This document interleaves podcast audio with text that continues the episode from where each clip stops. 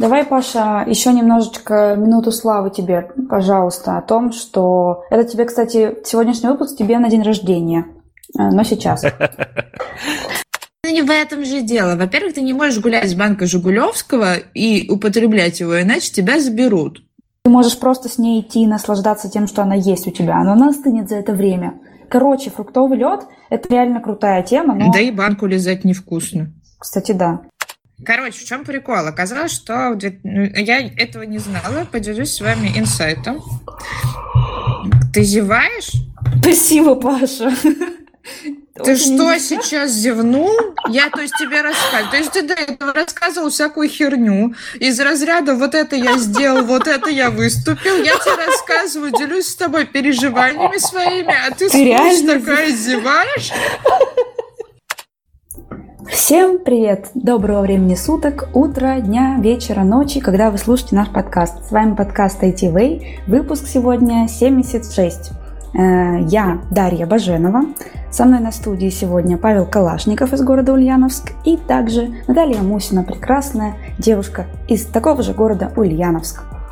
Э, сегодня мы бы хотели поговорить о том, какой славный человек Паша, какой он крутой. Мы хотели бы петь ему дифирамбы все два часа нашего выпуска. Э, и для начала мы бы хотели узнать, я бы лично очень хотела бы узнать, у меня написано это в программе, узнать у Паши, что же мы узнали за неделю. Паш. А, я, я, я думал, будет э, главный вопрос, это как тебе удалось достичь, достичь таких успехов, да, просто расскажи. Расскажи историю своего успеха. Да, да. Вчера, кстати, выступал на онлайн-конференции Team Lead Camp. А, я попозже об этом расскажу, и там задали мне потрясающий вопрос после доклада, самый э, э, единственный вопрос, на который я успел ответить. Откуда столько энергии, Павел? Вы занимаетесь спортом? Да, очень, эм, очень эм, мило было и грустно мне, потому что спортом я не занимаюсь. Вот. Э, так, э, да, а какой вопрос был? Вопрос, вопрос э, я, мы договорились когда-то с вами, что мы будем созваниваться и спрашивать друг у друга, что мы узнали полезного за неделю.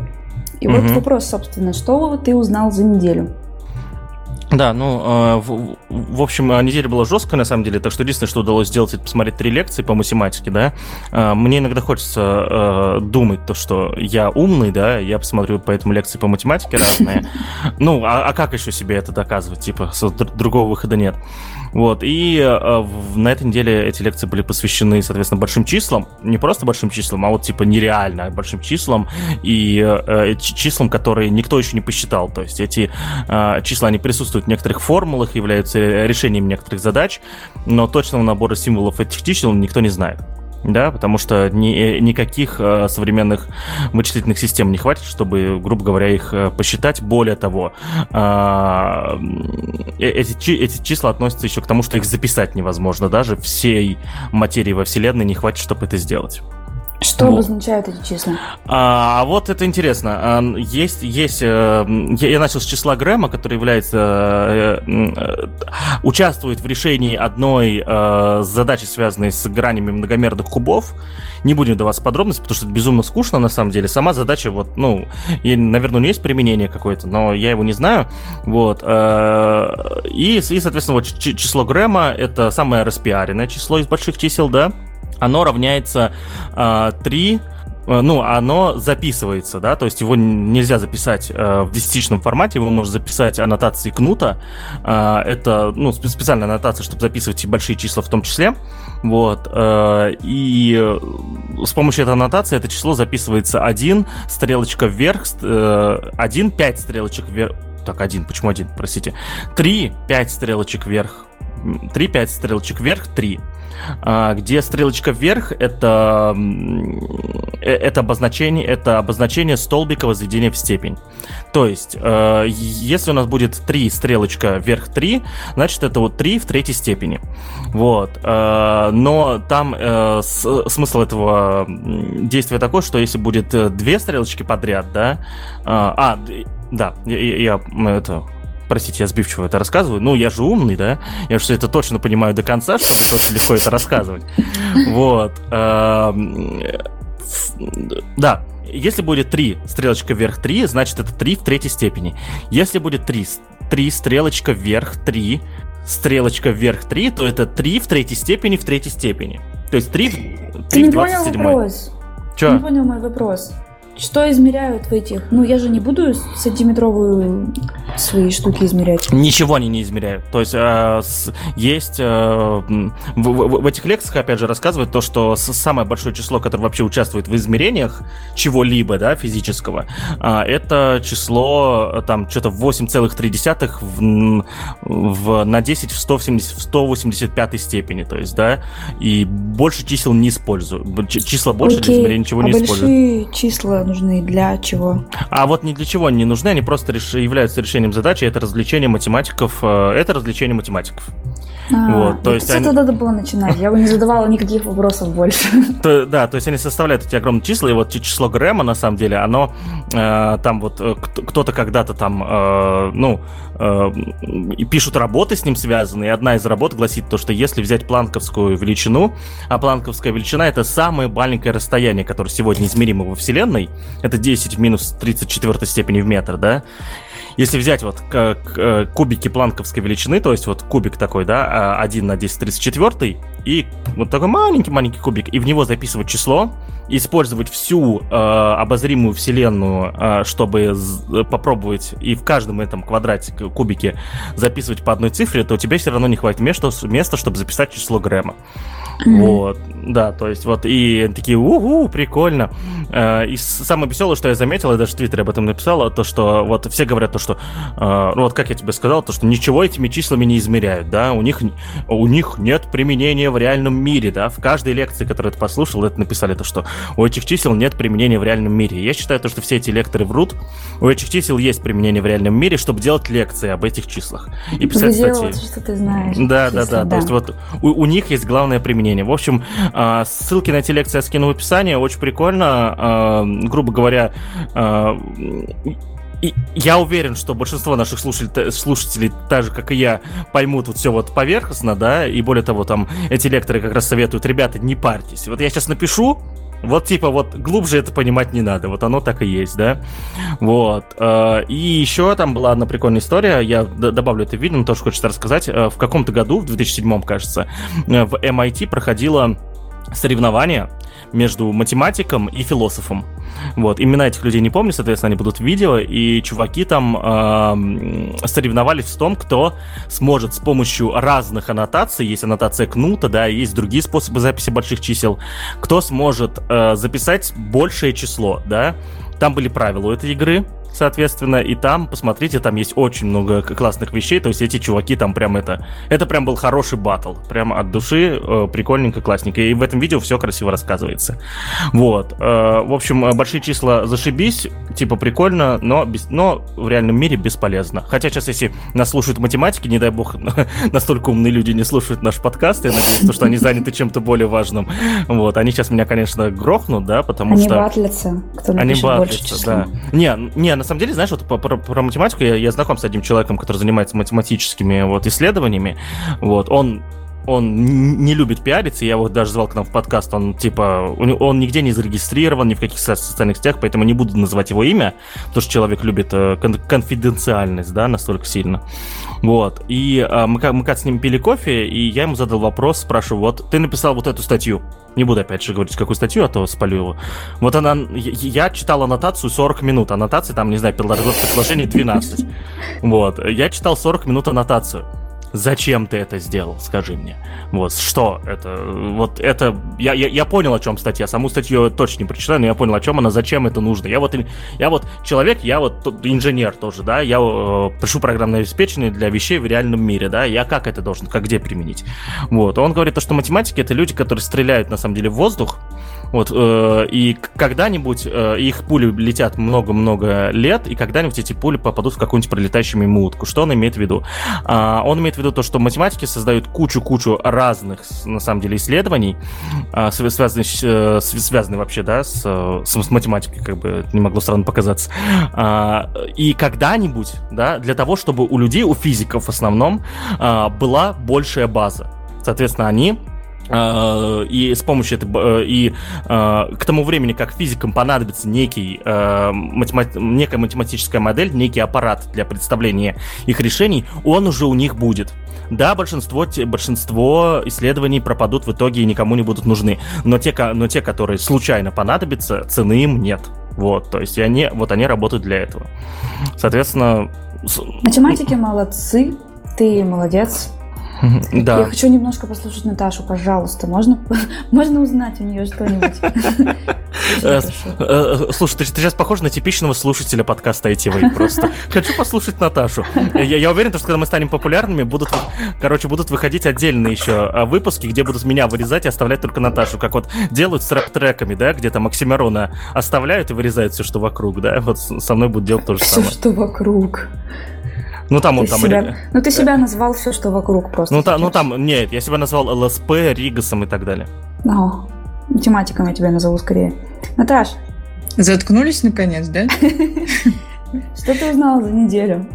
А, так, что я узнала за неделю? На самом деле я сейчас э, прохожу такой небольшой курсец э, по продуктовому мышлению э, и пытаюсь понять, как это можно потом масштабировать на свою собственную деятельность. Довольно интересная история. Я с э, продуктовыми э, управленческими штуками, с ПМством никак э, не связана, и поэтому довольно любопытно изучать те подходы, которые они в целом уже э, знают и используют. Вот, например, сейчас я изучаю техники приоритизации, по э, фичам, которые предлагаются. Это довольно интересно. И читаю про философию бережливого мышления, которую пропагандировал в свое время Toyota, а, которая сейчас называется Lean подход. Довольно интересная штука тоже, а, которая приводит нас к какой-то определенной философии, использует там в Agile и так далее. Поэтому, если вы с ней не знакомы, рекомендую почитать. У нас просто на кстати, это применяется. Вот. А теперь я так более подробно углубилась в, в, в истоки всего этого. Прикольно. Мне нравится. Круто. Круто. Я вчера увидела наивысшую, наивысший плод вот всех этих э, изучений в магазине. Там, э, там предмет стоил 19 рублей. Я увидела, что он стоит 19 рублей, я его взяла, а на кассе он оказалось стоит 59. Они просто поменяли местами ценники и поставили не в то место продукт. Это высшая, мне кажется, мера э, маркетинга в магазинах вот этого расклад, раскладки товаров, как это называется? Мерчендайзинг. Мерчендайзинг, да. Не знаю, о чем ты, как это связано с, э, том, э, с тем, о чем я сейчас говорила, ну ладно, окей. Это связано с продуктовой деятельностью напрямую. Связано с менеджментом в магазине. А, шутеечка. Вообще, я думала, когда ты сказала про продуктовые вещи, я подумала, что ты занимаешься питанием, э, изучением питания, системы питания, и будешь применять ее на себе. Но, как оказалось, это неправда.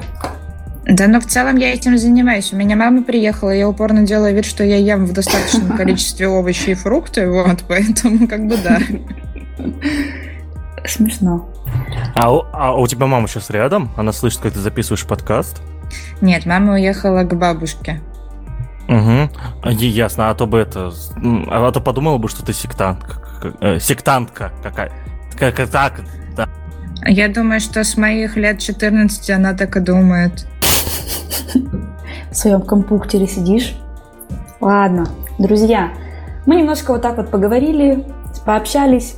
Думаем, что, может быть, вы нас когда-нибудь поддержите донатами. Ну, вы, конечно, нас поддерживаете, Паша нам говорит. Э, но если вы хотите поддержать, у нас есть небольшая ссылочка на Бусти, вот можете зайти, посмотреть, там, потыкаться. Будет весело, интересно. Хотим немножко вам рассказать про Асю. Э, к сожалению, вам придется послушать голос Паши вновь сейчас, очень долго, потому что э, он наиболее активно общается с движением Аси. Поэтому, Паша, вещай. А, да, да, друзья, э, про нашего маскота и то, что мы с ним делаем, у нас несколько, соответственно, новостей. Первая вещь. Мы все еще ищем художников. Нам уже написали несколько людей, нам, мне написали несколько людей. Вот, соответственно, я им постепенно отвечаю. На самом деле, э, людей написал больше, чем я ожидал. Вот, и пока там ребята, которые классные, да, но а, почему-то а, мой посыл про художников оказался неправильным, и, и пришли художники, которые не цифровой, не цифровым искусством занимаются, а именно вот... Бумажные. Да, да, да, вы нарисуют на бумаге и на других реальных, так сказать, этих холстах. Вот, поэтому я хочу немножечко пояснить правильно. Мы ждем цифровых художников, людей, которые делают цифровое искусство и делают 2D иллюстрации. Вот, все. Графический вот... дизайнер. Нет, вот и, э, это опять при, могут прийти 3D-дизайнеры, если скажешь графический дизайнер. 2D-иллюстраторы нам нужны. Вот, это, ну да, мы первый раз ищем художников, поэтому, видите, неправильные запросы делаем. Ищем 2D художников, чтобы э, закончить, э, соответственно, первый выпуск комикса про Асию и нарисовать второй. Мы вы, решили выпускать два комикса, два выпуска сразу, потому что поняли, почти решили, заканчивая первый, поняли, что он прикольный в контексте того, что мы знаем, что будет дальше, да, и типа а сам по себе он ни о чем, и решили, в общем, с, э, выпустить сразу, э, сделать выпуск сразу с двух э, мини-книжек, да, э, и да, выйдет все попозже, ну, что ж сделаешь, зато хотя бы люди, которые не в теме, скажут, о, прикольно. Больше а сроки скажут. есть когда? Нет, нету сроков, Нет. все, делаем, просто делаем. Когда-нибудь. Когда-нибудь, да. Скоро. Вот, это первое. Второе, э, для тех, кто не знает, у нас есть стрим Working Mood, да, э, для, соответственно, э, для работы, для работы программистов. Это аналог стрима Lo-Fi Girl, только мы начинаем еще делать свой, да. Вернее, он уже работает со 2 апреля, да, бесконечный стрим, который длится со 2 апреля. И на этой неделе мы добавили 4 новых трека. Вот, от автора MyStack, да, между прочим, э, треки очень прикольные, я прям заценил. В Твиттере я опубликовал, соответственно, видео с одним, еще во всех остальных... А, и в ВК даже опубликовали э, трек, а, один из его треков, который мы добавили. В ближайшее время добавим, э, скинем еще оставшиеся три трека. В общем, мы заполняем дальше э, библиотеку эту музыкальную, да, и будет, соответственно, интереснее. И если у вас есть знакомые, кто делает lo-fi музыку, Эм, сообщите им, что есть возможность использовать такое в нашем рабочем стриме, и сами не забывайте под него работать. У нас там музыки уже на 2 часа, то есть э, треки повторяются каждые 2 часа. Мы хотим довести это до 6 часов.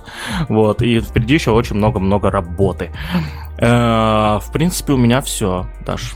Ну, все понятно. Хорошо. Хорошо, спасибо. Перейдем, наверное, у нас такой сегодня новостной выпуск.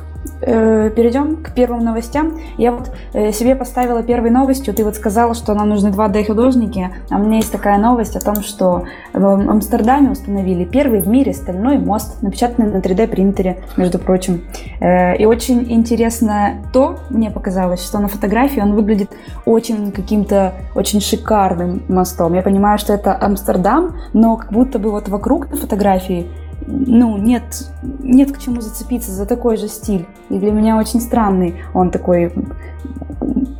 Ой, странная архитектура моста выбрана. Он как, бы, как будто вывернутая наизнанку змея. Он из сказки какой-то, из Алисы в стране чудес. Он, ну, довольно-таки странная конструкция. Ну, посмотрим, как она сработает. Мост был представлен на выставке в октябре 2018 года. И его откладывали потому что была, как мы знаем, пандемия. Вот. Он 12 метров составляет, стальной мост. И, по-моему, это очень круто, что начали печатать такие большие объекты, и их еще и применять начали. По ним ходят люди в данный момент, и даже ездят велосипеды. Он там какой-то крутой инженерный, он будет отслеживать деформацию, вибрацию. И так будут понимать люди, которые его поставили, когда ему потребуется замена. Вот такая новость. А вот интересно, вот мост печатали полгода. А вот мне интересно, если бы его не печатали, а производили бы с э, предыдущими старыми методами, его бы сделали быстрее или медленнее? Я все, что знаю о мостах, это очень давно, и мне дядя рассказывал, как он вручную строил через мост голыми руками. И это было очень долго, он там его строил три года, возводил. Но сейчас, а конечно, а это быстрее. Эм, это у меня в крае, в Пермском, далеко. В Пермском крае, через ну, реку Вишер. Ну, ты скажи поселок это, чтобы, ну, типа, на карте посмотреть, как выглядит. Типа, есть, а... есть фотки карты сверху, можно поселок посмотреть. Рябинина, Рябинино. Ря Рябинино, да? Да, через это... реку Вишера. Вот, там мост, но он огромный, большой. Ну, как огромный, конечно, не как у вас там в Ульяновске, вот есть и президентские мосты императорские. Но, мне кажется, для работы Э, как вот это сколько было лет назад, там раньше люди с одного берега на другой просто вот там переплавлялись через как теплоходы, трамвайчики, ждали реально времени, чтобы перейти через реку, хотя она не такая уж и большая. Но мосты это, короче, очень какой-то крутой труд, а вот здесь вот на мостике даже нет у него внизу основы, то есть он держится вот на этих вот крутых завитушках архитектурных. Ну, думаю, что... Но вообще, останется. на самом-то деле, самое клевое в нем другое совершенно. Вот если вы провалитесь новость дальше, там есть даже видосы, где можно прокрутить, как они выставили и так далее. И там же написано, что на самом деле на данном мосту, кстати, по форме, в принципе, логично, что, скорее всего, это 3D-принтер, и, скорее всего, чуваки, которые его делали, они его собирали с помощью фракталов, поэтому завитушки. Фракталы это всегда, всегда создают всякие такие вот интересные завитки, и даже если не искусственный интеллект а попросить что-то из э, мебели там и так далее собирать, это обязательно будет какая-то очень такая футуристическая история. Вот. А самое прикольное на самом деле в том, заключается в том, что на этом мосту установлены датчики. А, и эти датчики отслеживают, как меняется сам мост в течение срока службы, как прогибается сталь э, из-за шагов и как люди взаимодействуют с мостом. То есть они прям могут посчитать, сколько людей этот мост используют. И вот это прикольно. Ну да, я про это сказала чуть-чуть пораньше.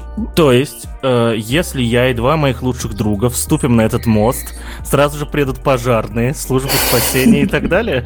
Но это вряд ли, это очень дорого, так как речь идет про Европу. Вот. Возможно, только, хотя, в принципе, если они решат, что это апокалипсис, и мост рушится, то вполне возможно. Да, слушай, а вот в, в контексте моста вот э, Рябинина и, и через реку Вишера, да, а, тут мост, а он, ну, он прям типа серьезный, как будто он с дорогой, с асфальтом, или это не тот мост? Да, это он и есть. И у тебя... Очень... И у тебя, и у, и у тебя вот твой родственник э, руководил, да, эти, этой постройкой? Угу, угу. Ага, понятно, прикольно. Прикольно. Но это было вот сколько, 30 лет назад. Слушай, ну река довольно широкая. Тут не, тут не 100 метров, тут метров 300. Ну, конечно, это не такой мостик 12-метровый, mm-hmm. как здесь. Я и говорю, его вот строили руками, непосильным потом, непосильным трудом. Не знаю, как сейчас возводятся мосты, не могу э, сказать про это. Но вот когда это делалось тогда, это было очень тяжело и трудно, насколько он мне рассказывал. И там мост, да, крутой, посмотрите, если хотите. А, соответственно, ссылку на Google карты я оставляю в описании. Раз Спасибо. мы тут. Ладно, 3D принтеры это все, конечно, очень здорово. Э, недавно увидела новость такую о том, что есть наушники, которые измеряют уровень алкоголя в крови через уши. Я вот, кстати, похвастаюсь, у нас сегодня день воспевания Паши, поэтому я похвастаюсь за него, что он бросил пить алкоголь. Это, погоди-ка, это не обязательно. Понимаешь, я тебе сейчас скажу почему. Потому что, во-первых, я могу скоро заново начать, а во-вторых, а, а во-вторых, ну, типа, не такой уж я был алкоголик, давайте честно. Но все равно, э, это ну как, не, не закодировался, имеется в виду, а просто что перестал пить алкоголь, не пьет алкоголь. Это как стать вегетарианцем, не есть мясо, тоже это ну, может слушай, быть временно даже как человек, который с ним проводил прошедшие две недели, могу сказать, что не так уж он и не пьет. Прикольно. Значит, Павел обманул меня до выпуска и сказал неправду. А, итак, итак, я скажу еще раз, да, вот а почему по, такие пресс-релизы надо готовить заранее даже, а, чтобы всем все было понятно. А, э, по сравнению с моими предыдущими достижениями, да, и объемами, да, коль уж мы все, все это в объемах измеряется, считайте, я бросил пить. Вот, то есть э, подробнее рассказывать не буду, что это никому не интересно, но прогресс огромный. Прям вот, вот, не то что прогресс, это прям решение проблемы. Подтверждаю. Мы поздравляем Пашу и поздравляем японцев, которые придумали наушники, которые могут измерять э, пары этанола через уши. И не знаю, улучшит ли это деятельность для полицейских, которые измеряют через трубочку все еще. Не знаю, будет ли измерять этот датчик пары, например, от кефира, э, но вот написано здесь, что в пару наушников установлены датчики паров этанола, и они э, смогли определить уровень алкоголя в крови трех мужчин, э, которые выпивали преждевременно до этого в течение двух с половиной часов. Вот. А при этом цифры, которые вот дают эти датчики из ушей, они не отличаются от тех, что дают алкотестеры, которые применяют на дорогах э, вот через, э, через дыхательные движения. Вот, поэтому, возможно, возможно, это будет какой-то заменой, альтернативой, не знаю где, не знаю когда, но э, очень здорово, что в данный момент, в период контагиозности заболеваний, так скажем, э, это не приходится впихивать в рот, так могу сказать. Даш, э, отфильтруй базар. Чего заболеваний? Ну, когда передается вирус через рот, как кон- контакт, что непонятно в слове контакт? Нет, а, то есть, погоди, ты сказала контагиозность, да? Контагиозность, от слова контакт. Ну, короче, да. вирус контактирует через слизистые, через рот непосредственно, и когда ты суешь трубку от э, какого-то полицейского на улице, непонятно, что он делал до этого ей, тем более она была у него в руках только что, и поэтому через уши это все можно сделать гораздо приятнее и как будто бы гигиеничней. Поэтому я верю в уши больше, чем в рот. Ваши комментарии. Я, пожалуй, воздержусь. А, ну, мы поняли, что в следующий раз, когда будет э, голосование между ртом и ушами, ты будешь голосовать за уши, да, все понятно. Обязательно. Ну, вообще, мне кажется, это здорово, потому что, потому что они придумывают это не просто так все. Вот и все. Ладно, смотрите, про уши есть еще такая новость. Даже несколько. Э, Spotify представил аудиоплатформу Green Room для общения голосом. Кто про это может рассказать нам? Чья-то новость? Твоя. Неправда. Это не моя новость. Ну, как тебе сказать, 17 июня Д. Баженова добавила а, эту карточку реально? в список. А, потому что она очень старая. Мы же не проводили три года уже. Э, ну, в общем, да, есть такая новость о том, что Spotify, э, платформа для прослушивания музыки, представила аудиоплатформу Green Room для общения голосом. Это еще одна убийца Клабхауса. Кстати, про Клабхаус есть инфа о том, что они отключили отключили возможность подключения способов, способом инвайтов, и теперь свободно можно входить туда. Кому надо, подключайтесь. Нет! Теперь Туда же повалит обычно. народ! Зачем они это сделали? О боже, такой приплыв людей. Ну, да, в общем, немножко они поздно, наверное, это сделали. Они как раз-таки отличались вот этой вот системой инвайтов. Сейчас вот такая штука есть.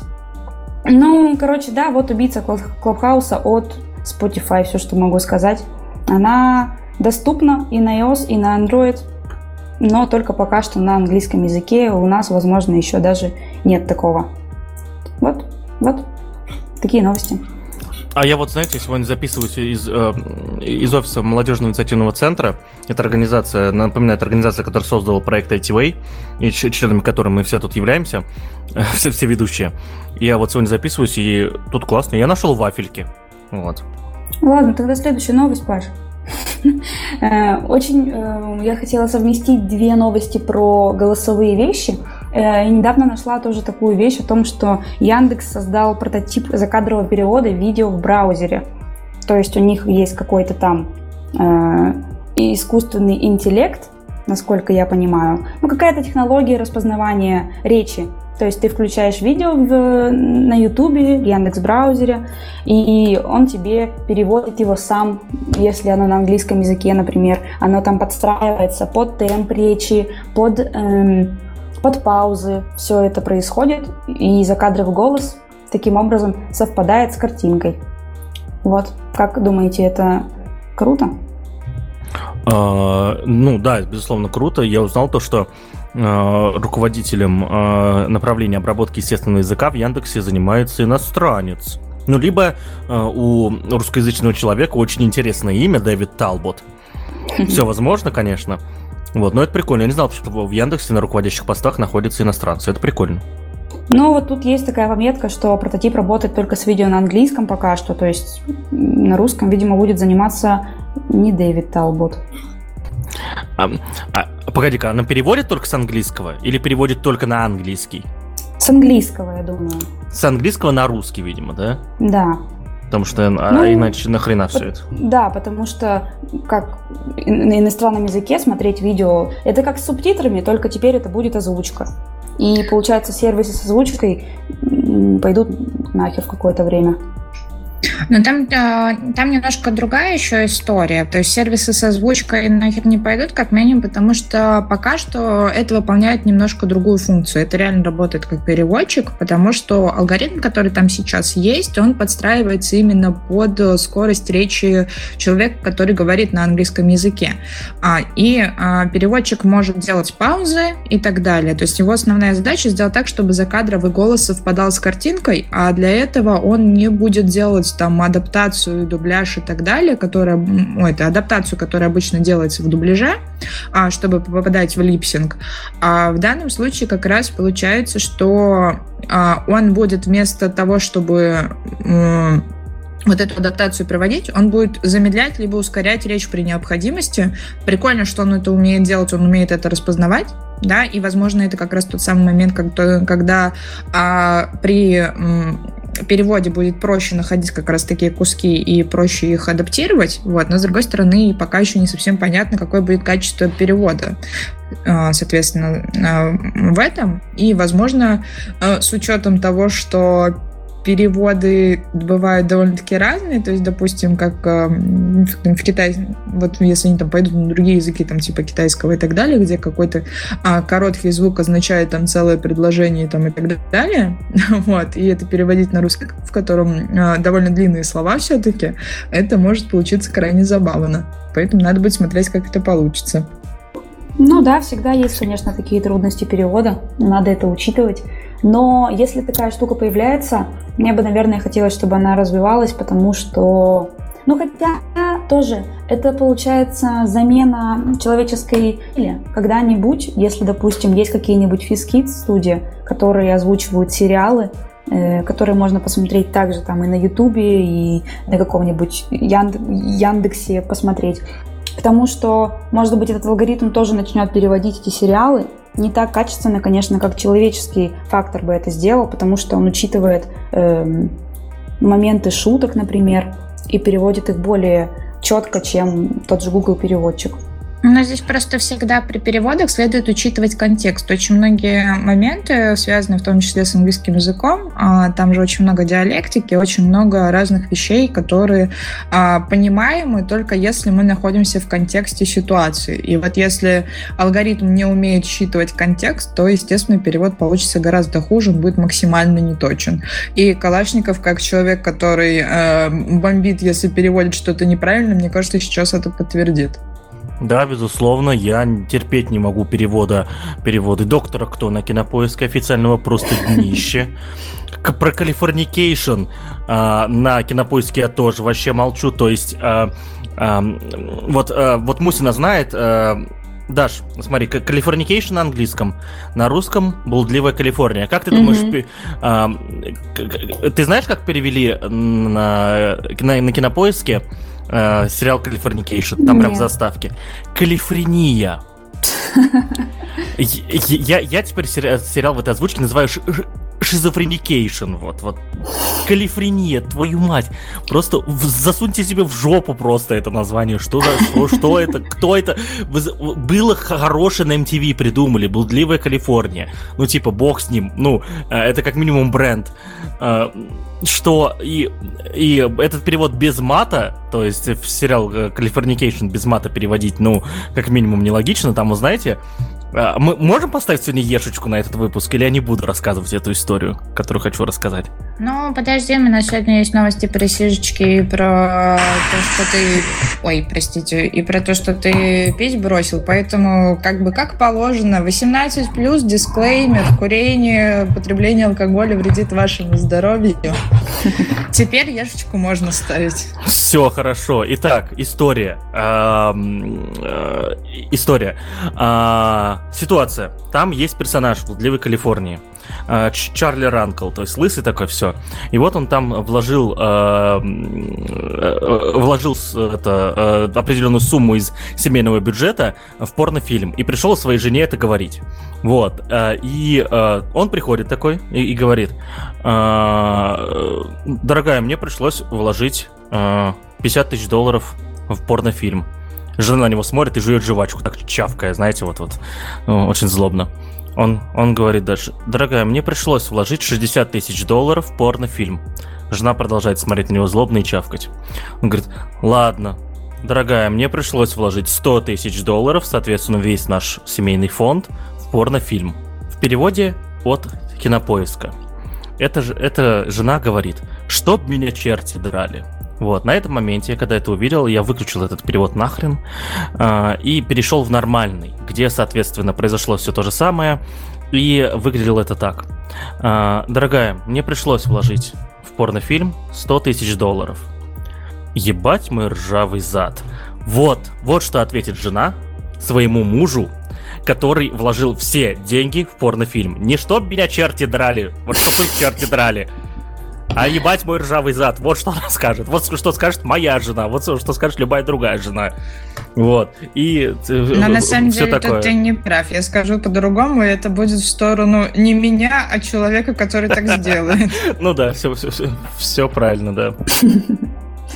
Но вообще, да, это, это мат, мат нужно использовать, тем более российский мат, он превосходный, его нужно использовать все слова, как это делает Кубик в Кубе, они делают это грандиозно, мне кажется лучше них никто не матерится. А еще вот к разговору Californication последняя мысль. Через весь сериал проходит фишка главного героя, которого играет потрясающий Дэвид Духовный. Он там что-то говорит, и когда хочет вот типа указать, что ты, что его собеседник лох, он говорит так «Motherfucker!» Знаете, как переводит на кинопоиске это? Никак! Они просто пропускают вот эту фразу. Более того, а, более того, ладно бы они еще оставляли, знаете, вот, чтобы персонаж, типа, в оригинале это говорил, и, ну, а, мы это слышали, окей. Но, а, Наташ, mute, пожалуйста, я себя слышу. Я себя внезапно начал слышать, да. Э, но они, они специально, э, этот э, звукорежиссер, видимо, так сделал, специально, чтобы на всю фразу это вот перевод распределить, чтобы motherfucker не было слышно. То есть, что, кто это вообще придумал? Вы, вы, вы переводите не сериалы с России один, вы переводите хорошие сериалы просто. Вот, вот, Но они вот... же делают это без мата, у них должны они цензуру соблюдать. Не, на самом деле даже не кинопоиск же переводит, это переводит студия какая-то, я не помню, как она называется, и бог с вами, просто живите дальше, как жили. Ладно, что-то ты загрузил нас всех своей блудливой да, Калифорнии. Да, да просто это, я, я просто объясню. Я, я плачу, блин, за кучу сервисов, да, вот э, онлайн, стриминговых и так далее. А один из своих любимых сериалов вынужден смотреть на сайте, там, я не знаю, э, э, Вулкан 3000, кино, минус смотреть онлайн без подписки, без смс. 500 реклам. Да и 500 реклам еще. Не, подожди, там же была блудливая Калифорния, точка, то ли ру, то ли ком. Да, есть сайт, блудливая минус Калифорния, при том все это на этом, на, на латинице, точка ком. Есть такой сайт, переходите, там нормальный перевод, да. Ладно, извините. Очень, очень забавно просто. Сначала ты рассказываешь, как ты платишь деньги за это, а потом ты сайт сливаешь. А я тебе больше скажу, это не единственный раз так. у меня есть еще один из любимых фильмов. Называется «Пляжный бездельник». А, в сети его нельзя... Я его смотрел в кино один раз в переводе «Гоблина». В сети его нельзя нигде купить с переводом «Гоблина». В итоге я его купил в двух сервисах, на Play Market и, кажется, в Кинопоиске. И когда я хочу его пересмотреть, я его смотрю на левых сайтах. Вот, типа за кино я заплатил, все. Нормально. Ладно, хорошо, хорошо. Э, расскажи же нам, пожалуйста, что такое техническая сингулярность после всех своих слов о блудливой Калифорнии. А, ну, ну, типа, а, опять изобрази, что ты умный, да? А, да, мы сегодня все-таки воспеваем тебя, поэтому... Да, это шикарно. А, вчера было очень грустно, я встретил своего старого знакомого, вот, он говорит, Паш, а я сегодня видел человека, который сказал, что ты классный. Первый раз со такое. Я такой, ты что, идите... Удивление вызывает. Идите лесом, пожалуйста. Все, я, я, я классный. Так вот, техническая сингулярность. А, в общем, э, я в любом случае приложу ссылку на лекцию, да. А, есть потрясающая лекция от Евгения Кузнецова, и это не член молодежного инициативного центра, не тренер проекта ITV Евгений Кузнецов. Это, кажется, более умный Евгений Кузнецов, судя по тому, что он рассказывал. Вот. А, он не участвовал в своей игре? Да, ну, вот, вот этого я не знаю, вот этого я не знаю уже так. Кстати, да, интересно. Вот. Э, и, соответственно, лекция Евгения Кузнецова, это профессор какого-то там университета, он э, рассказал, э, ну, рассказал, что такое техническая сингулярность, да в процессе лекции, которая идет там почти два часа, кажется, да, он э, вывел кучу всяких вещей о том, в какую сторону будет развиваться человеческий труд, да, э, какие вещи, к, какими зонами ответственности будут обладать, соответственно, машины, да, через там 50, 100, 200 лет и так далее.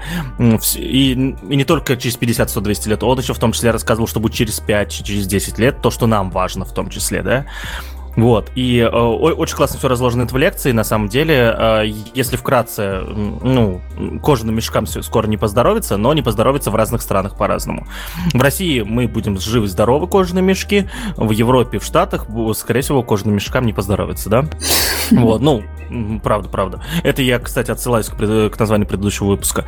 Вот. Э, и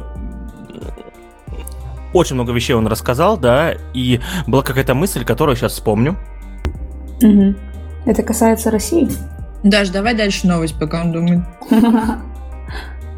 Ладно, мне, мне не удалось вспомнить очень, очень крутую мысль, которую я хотел как раз в, в подкасте э, рассказать. И э, вот, очень всем советую. Вот, да, блин, вспомнил. Что такое техническая сингулярность-то вкратце?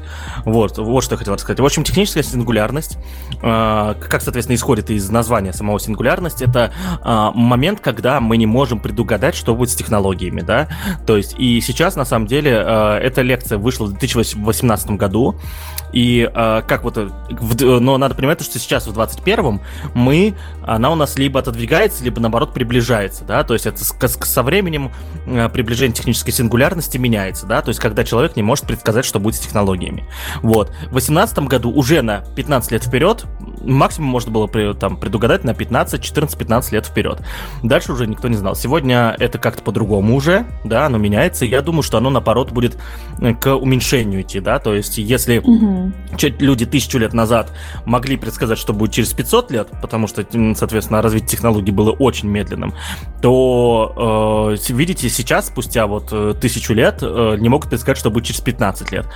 Соответственно, чем, чем ближе ты к этому идешь, к этому вот моменту, тем больше будет сужаться это время. Так что подозреваю, что не 15 лет, а уже ниже. Так что посмотрите, пожалуйста, эту лекцию. Очень крутая, и на самом деле она мне а, немножко показала, в какую сторону мне идти, развиваться, куда идти, куда идти делать. Ну, а, чем заниматься, чтобы не остаться на задворках вселенной. Это очень здорово. Давай, Паша, еще немножечко минуту славы тебе, пожалуйста, о том, что... Это тебе, кстати, сегодняшний выпуск тебе на день рождения, э, но сейчас. Э, о том, что у тебя монитор какой-то крутой появился. Да, я испытываю с этим проблемы. Что? Мы на приеме психолога. Бля, это... Даже надо зарегистрироваться в Твиттере или вспомнить аккаунт или еще что-то, чтобы ты могла за этим следить. Потом... Хотя нет, ты хотя бы это будешь слышать впервые. С чем у тебя проблема, Паш? А, доктор, у меня слишком большой монитор, да. Женщины не понимают меня. Ладно, а, у, меня, с ними не складывается. Так вот, а, я недавно себе приобрел 4К монитор, большой такой, знаете, 32 дюйма, и, ну, типа, Думаю, вот, теперь я большой взрослый мальчик, а на самом деле я понял, а, а как его использовать-то непонятно. То есть, если в, на macOS, насколько я понимаю, есть отличные, э, там все отлично масштабируется, да, чтобы на огромных мониторах все не смотрелось как дерьмо, то в Linux и в Windows все гораздо хуже. Да, то есть э, в, про Linux я вообще молчу. Мне понадобилось где-то час, чтобы настроить нормальное масштабирование на двух мониторах, и более того, стандартными м, способами операционной системы это не удалось сделать, вернее, графического интерфейса операционной системы. Я сидел в командной строке через утилиту Xrandr, ковырял все это дерьмо. Вот. Э, ну окей, ладно, это Linux, это отдельная вселенная. Вот. И, но даже настроив масштабирование, я понял то, что это неприменимо просто. Мне просто бесполезно. В итоге я вернул масштабы обратно, и теперь у меня на этом мониторе открыто 4 приложения, просто, знаете, вот 4 окна вот так вот воткнуто. Mm-hmm. Вот. И э, я даже парочку раз, э, знаете, что делаю? Там это, э, работаю в одном экране, хочу поработать с соседним, и понимаю то, что мне нужно немножечко перекатиться на стуле, вот так. Сам вот, там 5 сантиметров, но чтобы было уютненько, да. Вот, так что, да, и вот, вот так это происходит. И я начал замечать проблемы работы приложений конкретно. Вот. А, я готовил недавно слайды к выступлению, о котором уже говорил на Team Lead Camp.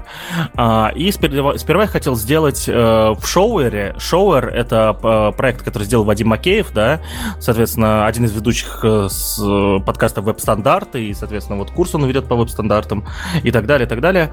Вот. И этот проект — это вот делать слайды с помощью HTML, JS и CSS, да. Я решил сделать с помощью Shower сперва, но потом понял то, что штука слишком крутая, и я слишком сейчас э, буду придумывать кучу всего и потрачу ему времени, чтобы сделать себе слайды крутые, потому что просто на белом фоне мне не хочется делать. И пока отложил, э, потому что, ну, надо начать делать на шоувере, на самом деле. Я всем очень советую, ссылка на шоуэр будет в описании. Вот. Э, и пришел в канву, да, э, по последнее время я всегда делал в конве, последние пару лет, э, слайды, и, соответственно, начал там делать слайды, и канва у меня за вот момент, сколько я там, наверное, часа два я делал слайды, и за это время она упала раз в шесть. Просто э, что такое упала канва? То есть браузер, то есть это там вот ты нажимаешь куда-то, не чувствуешь реакции, нажимаешь другие приложения не работают, и через 3 секунды браузер пишет, типа, страница не отвечает. И вот там вот да, и, и, и Ты из-за монитора из-за твоего? Походу, да. То есть, э, ну, то есть я, я, я развернул на большой экран и думаю, ну раз у меня большой монитор, там 4К, надо на нем попробовать сделать слайды. Кстати, очень удобно. Вот э, иди, первый раз мне было супер удобно, когда ты там можешь там э, на 3 пикселя подвинуть, а ты там на, на, на 100 двигаешь. Да, в удобно. это очень удобно. Вот, соответственно, это все я, все, все я работал, да, на большом экране делал слайды, было очень удобно там и не парился, но она падала. То есть она первый раз падала. Возможно, это не связанные вещи. У меня не, у меня не было времени про проверять на, на, на обыкновенном мониторе, соответственно, да. Вот. Э, но походу, э, и я уверен, я уверен, то, что я как человек из веб-разработки, я уверен, то, что, скорее всего, это из-за 4К, потому что Canva очень сложное приложение, и э, у них очень сложный фронтенд, и готов поспорить на деньги, то, что в каких-то местах он реально крашился, потому что вот, ну, вот так вот.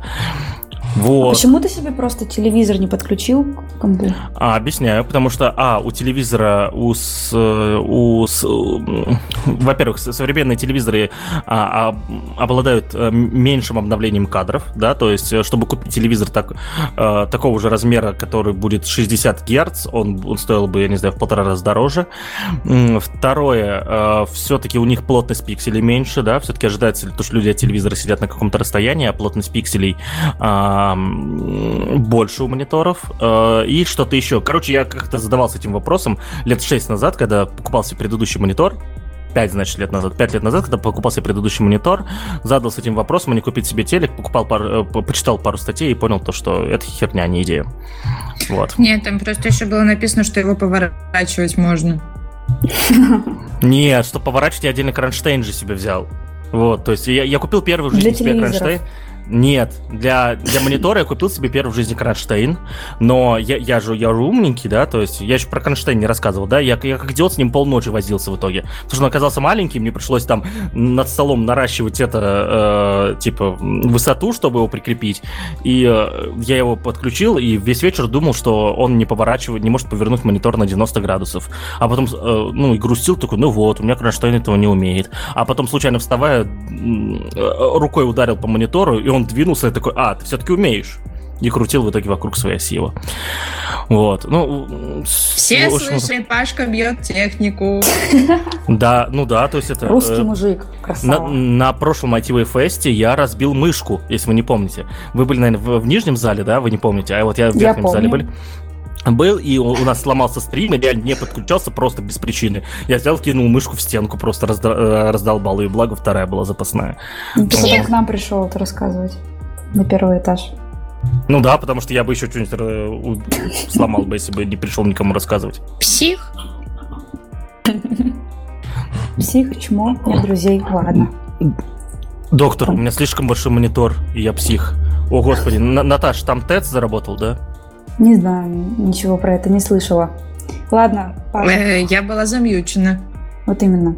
Хватит твоего этого вот, вот этого всего. Голоса, голоса, да? Нет, да. это он тему просто поменял. Ты сказал, что нет друзей, он сразу такой, надо быстренько поменять тему. Да, да, да. Неужели это неправда? Ладно.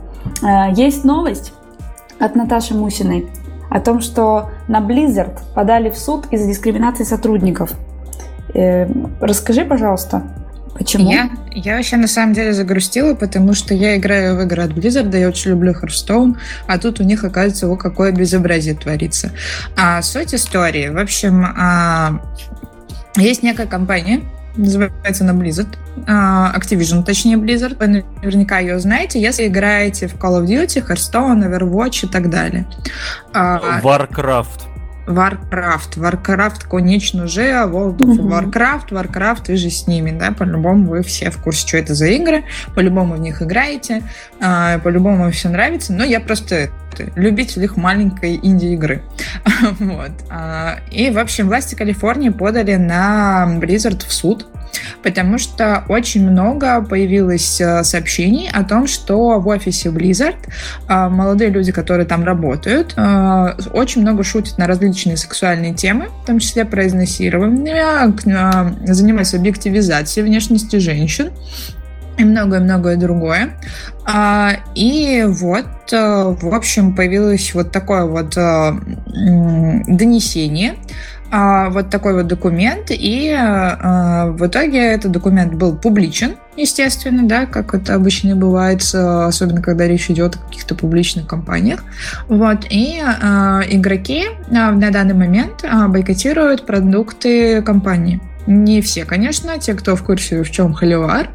Да, и э, игроки, в общем, начали бойкотировать игры и начали устраивать протесты. Кто-то отменял подписки, а кто-то уходит с сервиса, с серверов э, в игрушках многопользовательских. Очень много всяких высказываний в Твиттере есть на эту тему. И, э, например, в World of Warcraft э, в одном из городков, которые там есть в самом World of Warcraft, устроили сидячий протест, то есть туда пришли игроки и, собственно, там сели на ступенчики у одной из цитадель, по-моему, и, и все.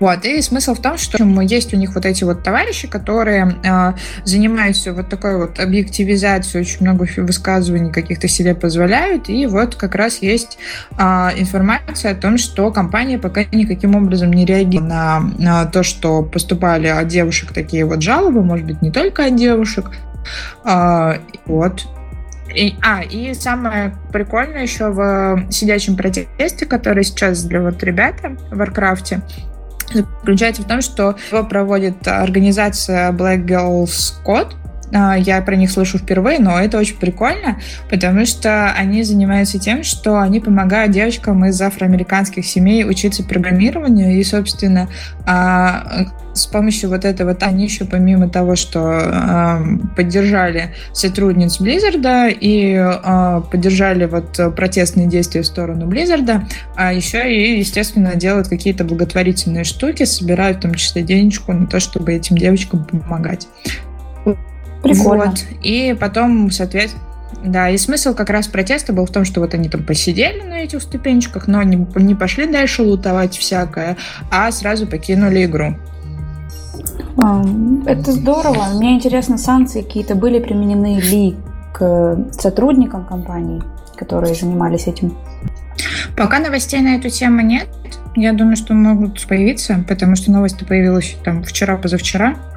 Вот, а там дальше будет видно. Угу.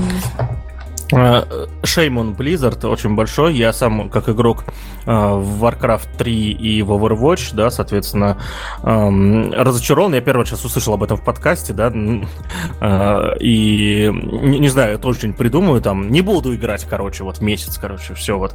Или, или наоборот, буду слишком много играть, чтобы сервера вам вот, убивать. В общем, я еще не решил.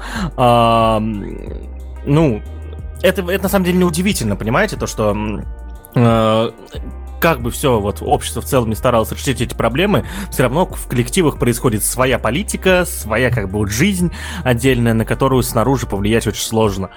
Вот, и неудивительно то, что и в Blizzard такое происходит. Вообще компания по все время идет в небытие просто. По, ну, серьезно. Вовку они загадили, да, то есть э, про Warcraft 3, вот про Reforged, который вышел, вообще молчу, днищ, днищенская. Люди, профессионалы, э, там, ну, профессионалам приходится играть в эту игру, потому что на ней турниры проводятся, а поклонники, вон, не, не хотят покупать ее, да.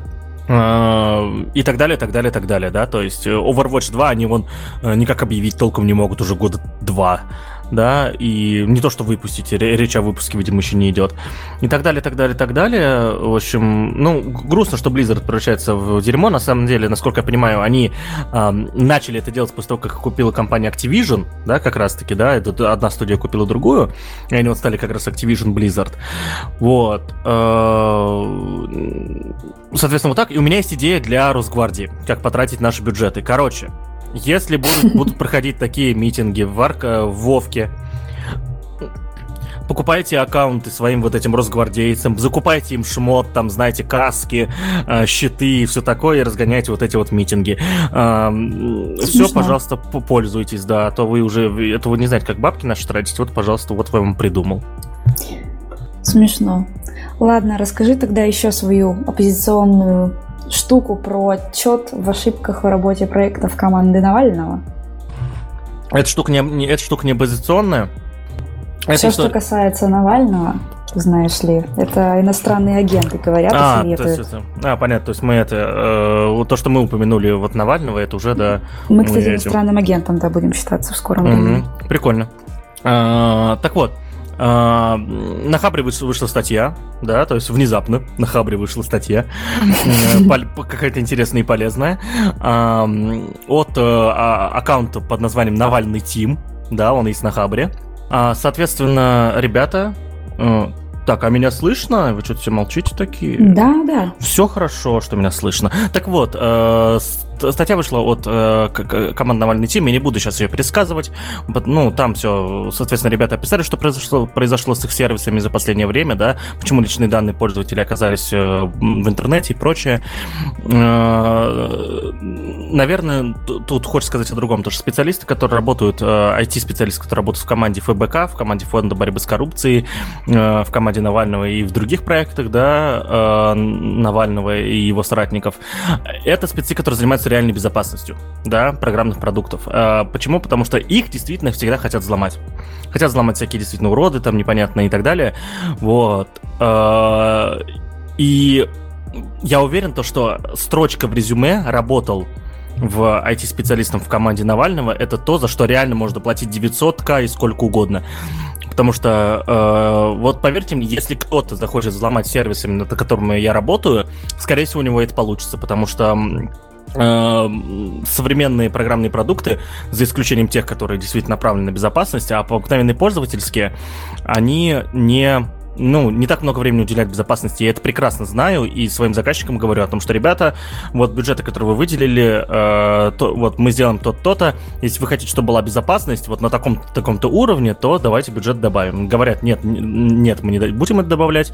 Я сказал, окей, и так далее. Так что безопасность действительно очень маленькая, а вот сервисы команды Навального имеют очень классную безопасность, и поэтому у меня обращение к людям, если вы вдруг видите, что у человека в резюме написано ФБК и так далее, Поверьте, это крутой спец, и не бойтесь брать его на работу и плевать, что у него там административные дела и так далее. Вы знаете, как все это делается. Э, он абсолютно крутой спец и делает крутые вещи, и будет в вашей команде офигенен. Вот. Э, в принципе, все. Статью прочитайте. Обязательно там очень много поучительных вещей о том, как действительно организовывать безопасность своих сервисов.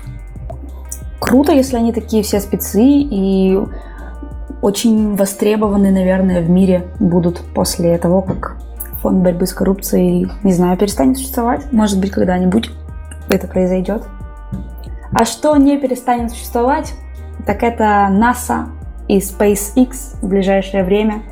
Новость о том, что НАСА заключила со SpaceX контракт на 178 миллионов долларов для поиска инопланетной жизни на спутнике Юпитера. Кто-то... Да, сейчас расскажу. А, в общем, а, как Даша уже сказала, да, выделяется 178 миллионов долларов. А, в общем, ребята собираются запустить а, аппарат к Юпитеру. А, и, э, собственно, они подключили на это дело контракт. А, и основная их миссия это, так скажем, охота на инопланетян на, э, на Юпитере, на Луне, точнее, у Юпитера. Вот. Э, и ребята, в общем, планируют 45 раз пролетать мимо спутника Юпитера, который называется Европа а, и подняться на высоту 16 миль до ее поверхностью и подглядывать за ней прям как в свое время делал Зевс. Отсылочка к греческой мифологии. А, вот. И, в общем, считается, что у Луны под ледяной корой находится большой такой океан, внутри которого, возможно, могут тусить инопланетяне. Вот так вот. Ого. И они будут подглядывать за ними? Ну, судя по всему, да. Я предлагаю НАСА э, подарить мне 180, 178 миллионов долларов.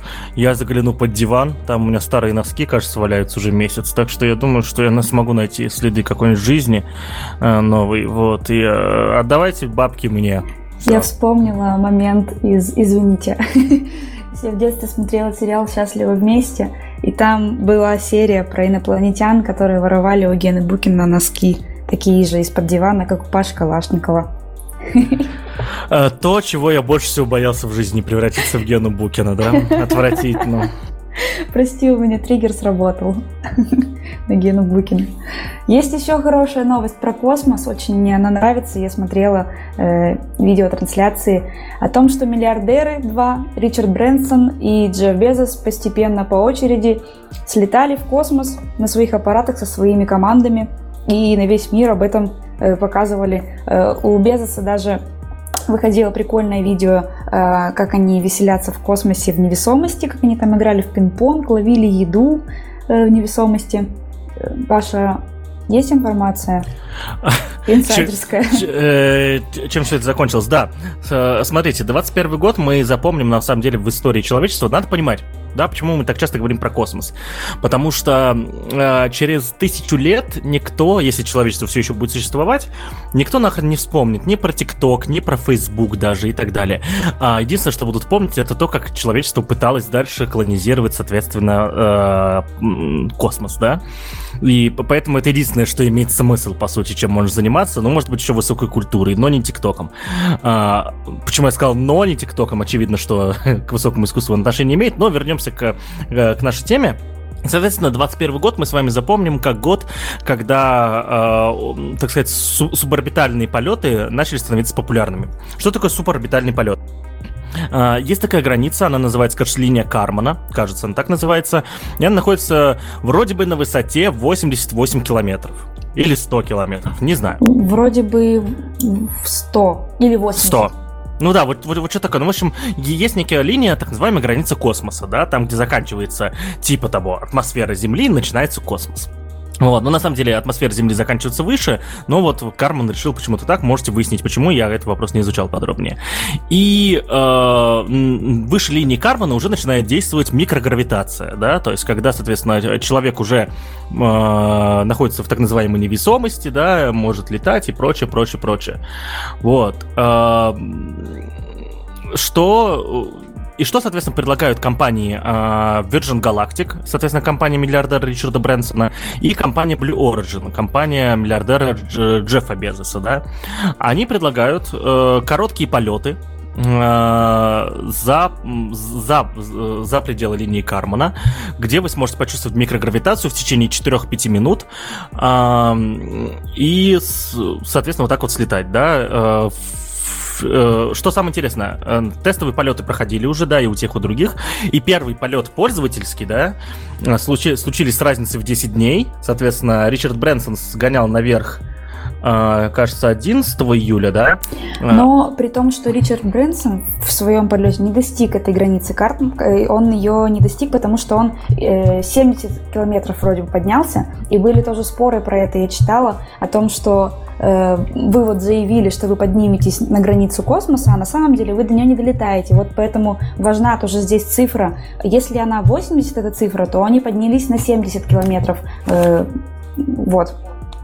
А, ну да, то есть это, то есть получается без э, Брэнсон не, не поднялся выше линии Карбона, это прикольно. Я, я, я, я, кстати, не знал об этом, но я даже знаю почему. Потому что принцип поднятия этих человеческих тел в космос был разный. У Брэнсона он более, э, так сказать, более перспективный, мне кажется, все-таки. Потому что у компании Ричарда Брэнсона они делают самолет по сути, такой, знаете, у него есть дополнительное название, чтобы он мог летать в космос, да, по сути, самолет, который поднимается на такую высоту, да, а не э, а у э, компании Джеффа Безоса, у компании Blue Origin обыкновенная ракета. Вот. А, и ракету поднять на высоту 80 километров, ну, несложно, но хотя Безос добавил еще одну фичу к своему проекту. Это первая ступень садиться после этого, да. Согласен, в 2021 году это этим никого не удивит, но нельзя забывать то, что именно компания Джеффа Безоса первой посадила ступень на, соответственно, на Землю уже, а уже потом, через месяц, кажется, а, Илон Маск с компанией посадили свою первую ступень. Правда, они после этого сделали это уже сотню раз, вот, и некоторые ступени у них летают по 8, по 9 раз уже, вот, а, но первым это сделал, тем не менее, Джефф Безос, вот, а, э, но для, для современной космонавтики космонавтики поднять что-то на высоту 80 километров, расплюнуть, в том числе и человека. Вот. Я вставлю э, помарку, потому что я немножечко ошиблась. Линия Кармана все-таки 100, а Брэнсон поднялся на высоту 85, 80 или 85, то есть он ее не достиг, но при этом он говорит, что он поднимается в космос и на линии... Но фактически он не достигает э, той самой границы космоса, о которой мы говорим. Вот. Извините. Угу. Ну все, да, да. Спасибо, Даш. Вот. И но ну, что, что нужно понимать, то что и те, и те, и другие, соответственно, а, а, пассажиры пробыли в невесомости по 3, по 4 минуты, да, вот, а, и заплатили за это, на самом деле, ну, в итоге ожидается, что это будет обыкновенный пользовательский полет, и люди будут платить за это тысячи и тысячи долларов, да, сотни тысяч долларов, насколько я понимаю, стоит один билет. А, безусловно, с точки зрения именно развлечения, да, досуга это полная хрень, потому что подготовка к этому, ко всему занимает гораздо больше времени, чем а, проведенное где-то там вот в невесомости, но это очень важный шаг к развитию, потому что чем больше будет в это вкачиваться денег, тем больше будут развивать вот эти же две компании, вот, э, эти свои суборбитальные полеты, а может быть даже и орбитальные полеты в дальнейшем, и а, позволят, соответственно, людям а, выходить в открытый космос без суперподготовки. И более того, мне здесь подход Ричарда Брэнсона компании Virgin Galactic нравится больше, потому что перегрузки а, при поднятии не ракетой, а вот самолетом они гораздо меньше.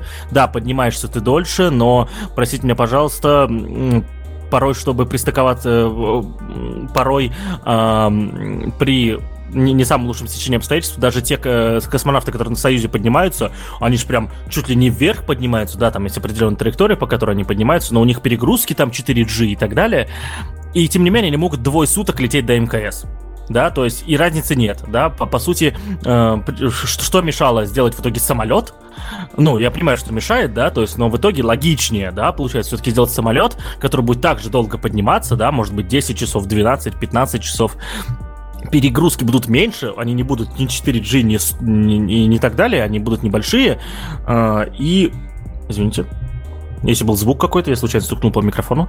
Вот. Э, ну, я тут жестикулирую, да, все, все такое. Вот. Э, Он опять бьет технику. Ты абьюзер. А, ну да, ну слушай, это, это бить не людей. Да, я раньше думал о том, чтобы бить людей, потом передумал. Вот, ну, в общем, короче, подход э, компании Virgin Galactic мне нравится больше. Типа, вот такие самолеты, которые взлетают и потом садятся, эта тема. В общем, э, ну, а, а, обоим удачи. Надеюсь, что э, мы на подкасте ITV заработаем много денег и отправим Баженова в космос. О, спасибо. Я читала интересную новость о том, что они, обе эти компании разыгрывали билет путевку. Virgin Galactic разыгрывала билет на двоих, а вторая компания у, Безоса разыгрывала просто путевку. И Я не поняла, когда это случилось точно, но я помню, что вот, э, мне кажется, после полета Ричарда Брэнсона Джефф Безос разыгрывал путевку, и там выиграл какой-то меценат, э, но он в итоге не смог полететь, и э, путевку, путевка досталась ребенку какого-то там депутата, 18-летнему ребенку, я видела его фотографию, и он вроде бы вот он тоже полетал вместе, не знаю, в этот полет или нет, который вот сейчас произошел. Мне кажется, после этого еще никто не летал. Но вот такая была новость. А, там ты, ты не совсем права. Blue, uh, Virgin Galactic делала конкурс, действительно, да, а Blue Origin проводили аукцион. Да, да, да, да. Да, то есть вот там вот так вот было. Ну, в общем, вот на аукционе победил э, малыш, 18-летний малыш. И потому что у него папа заплатил какую-то энную сумму денег. Было написано четко, что это был какой-то депутат. Вот. Ну, я сплетница, люблю а, собирать всякие... В такие. Штатах их называют сенаторами. А может быть, это не в Штатах? Может быть, он не из Штатов? А может, из России, да, точно. Сын депутат. Мамин, сын маминой подруги. Поехал в итоге. Ладно. Есть одна новость интересная. По сравнению с космической, она может быть покажется... Слушай, про, прости, пожалуйста, ты сейчас сказала это сын маминой подруги. Я вспомнил потрясающую шутку, которая была года 3-4 назад еще. А, там э, в Твиттере я прочитал. А представьте же, у Илона Маска есть мама, а у мамы есть подруги. Вот, а у этих подруг есть дети. Это смешная шутка. Про Твиттер, кстати, сказать. Очень вовремя. Э, в Твиттере люди активно начали искать фруктовый лед. Есть такая новость. Не знаю, что с ним произошло, но действительно он куда-то пропадает. А я страдаю, между прочим. Это, это новость из разряда. Я решила, я увидела новость, решила с вами тоже поделиться этой болью. Я просто не люблю пломбир, прям терпеть его не могу. А эскимо на палочке покрыты дурацкой глазурью, которая крайне невкусная, меня вообще вымораживает и бесит. Вот, и я из тех, кто любит только всякие сорбетики и очень любит фруктовый лед. И, в общем, найти фруктовый лед а, в каком-то супермаркете, это действительно unreal задача задача. Это можно сделать только в каких-то небольших новых, так скажем, придомовых магазинчиках. А, и оказалось, что не я одна такая. Оказалось, что 37% людей, которых опрашивали на эту тему, тоже очень страдают, потому что фруктового льда оказалось крайне мало. Вот. И спрос на него на 17% по сравнению с 2017 годом вырос. Вот. А, а его нет. А он сам не вырос. А сам он не вырос. А а если взять что-нибудь, из чего делают фруктовый лед, э, положить в специальные формочки, засунуть в морозилку? Чем, чем Это быть? нужно сделать, Паша. Ну вот иду я такая по улице. Ничего я до этого не хотела. А тут я, короче, такая захожу в магазин, хочу фруктовый лед, а его там нет. Вот представляешь, какая боль и печальность.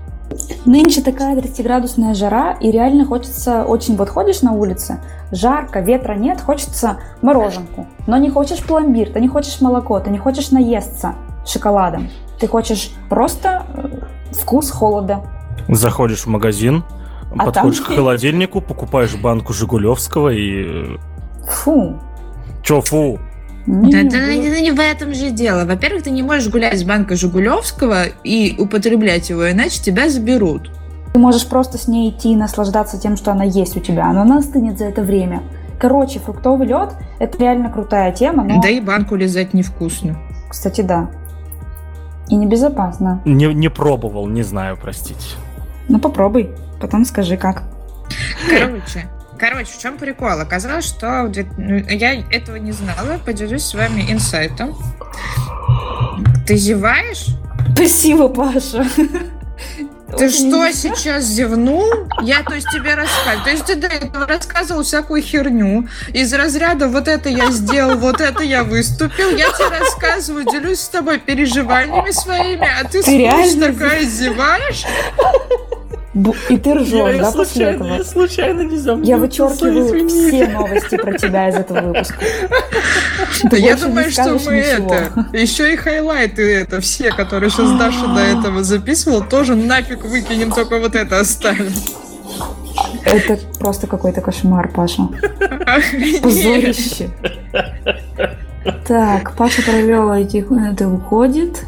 Так, значит, Павел Калашников удалить из друзей в Твиттере, убрать все лайки.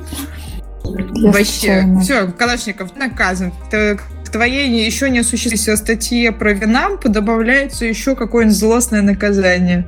Ты ведешь 200 следующих выпусков. Нет, это а, статья про, причину, про причины зевания, короче. Нет, я придумаю что-нибудь другое. Например, вот Маша сейчас в отпуск уедет, не пойдешь ты ко мне в гости. Лизнуть банку Жигулевского. Можно, кстати, банку Жигулевского могу полезать, не страшно. Ну, в смысле, я не знаю, но могу. Так подожди, ты сам сказал, не страшно, нужно что-то, что будет страшно. Тогда отменяется. О нет, только не банку Жигулевского, пожалуйста. Да, Опять же, ребят, кто слушал до этого момента, напишите, пожалуйста, в чатик эти какое наказание можно для Калашникова за то, что он себя так отвратительно ведет. А я продолжу. А составьте, а составьте топ. Можно даже не одно наказание. Короче, опять Калашников наказан. Давайте придумаем, каким образом его наказать, чтобы, причем он это сделал и очень сильно страдал. Хочу его крови, пусть страдает.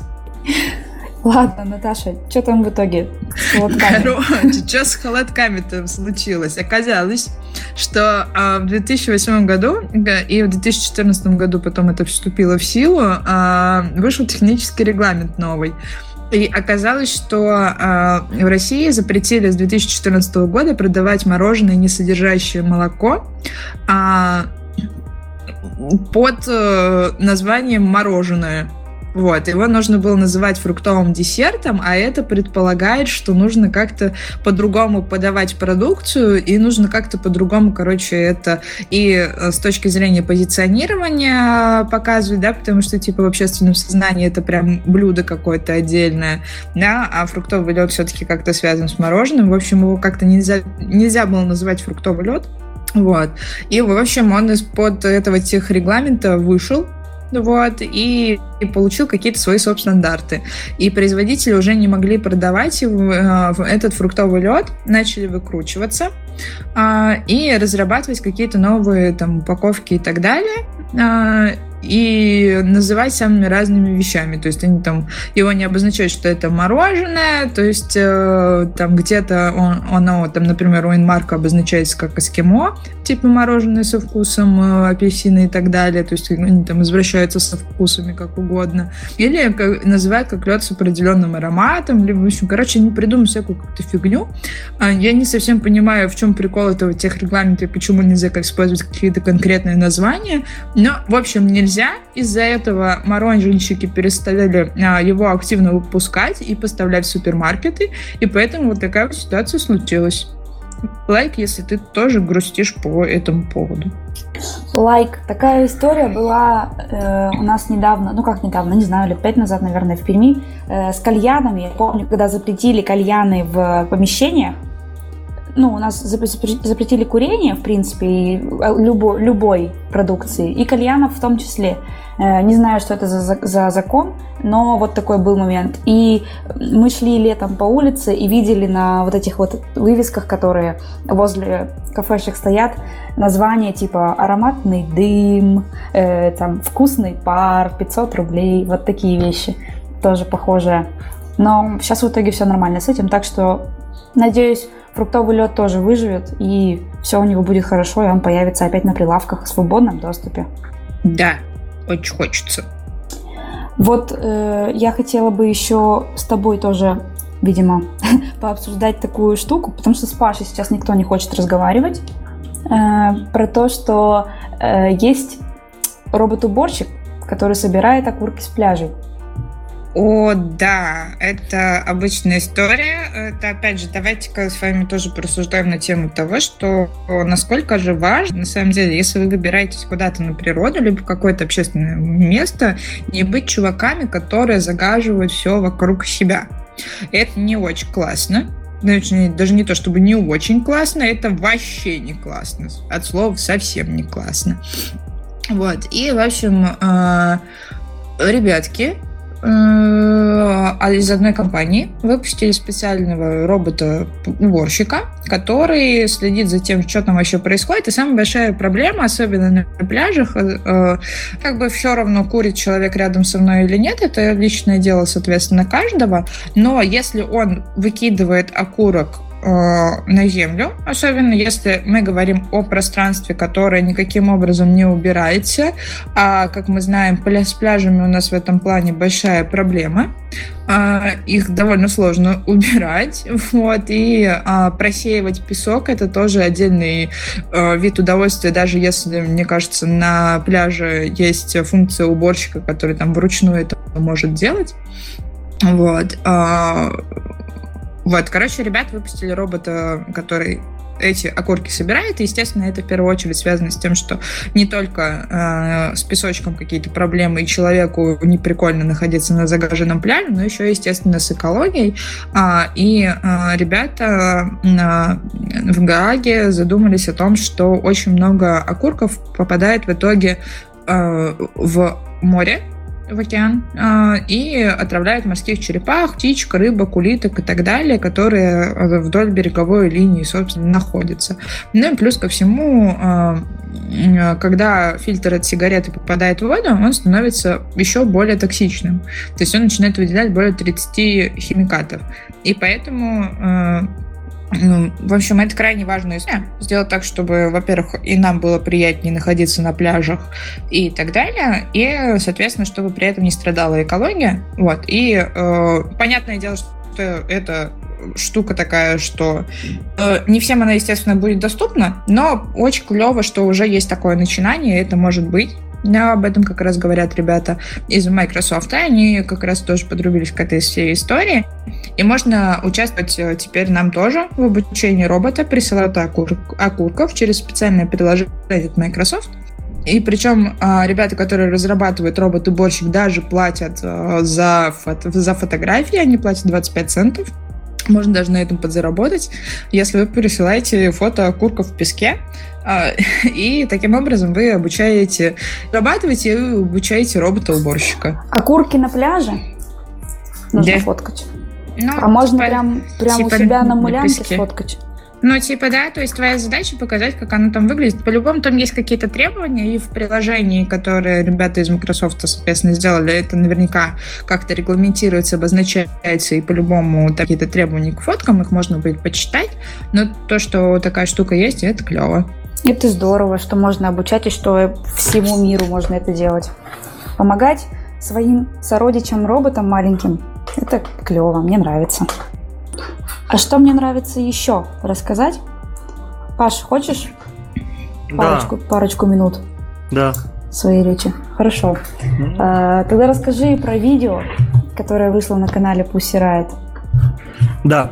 А, той вещь, которую вы не ждали точно, да, то есть э, мы не только э, делаем обзор на статьи от команды Навального, но еще делаем статьи, обзор на видео с, кам- с канала Riot. И не просто так, почему? Потому что у ребят вышло интервью с Виталиком Бутерином.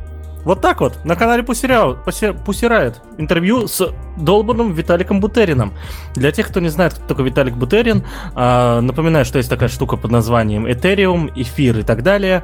И э, Виталик Бутерин является, ну, практически единоличным создателем ядра, да, э, эфира является, соответственно, автором.